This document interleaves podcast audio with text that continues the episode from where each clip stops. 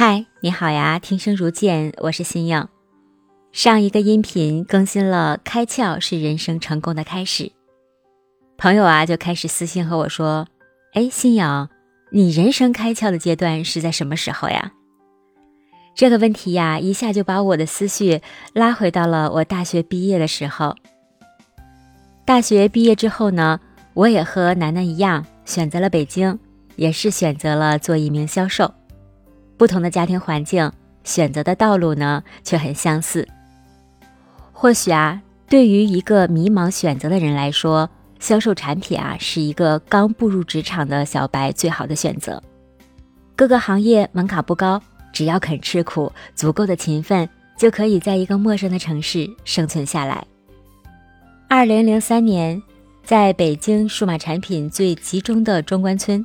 也是外地务工年轻人最聚集的地方，我就成为了一名电脑销售员。我虽然没有感受到楠楠所说的社会竞争的残酷，但是我体会到了人与人之间那种各式各样的勾心斗角的竞争。我们当时在店里呢，一共有四名销售人员，只有我一个是新人。我要在每天早晨开门的第一时间。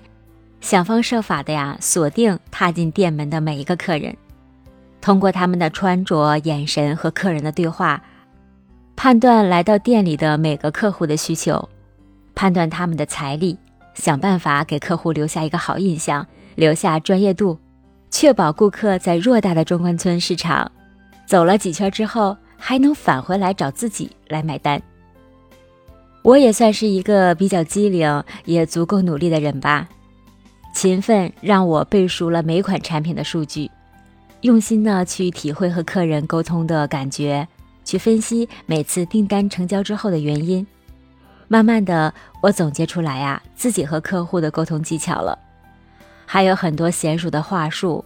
直到有一天，我接待了一位先生，我询问了他的需求之后，给他推荐了两款电脑做比较。他这是我接待的最久的一个客户了。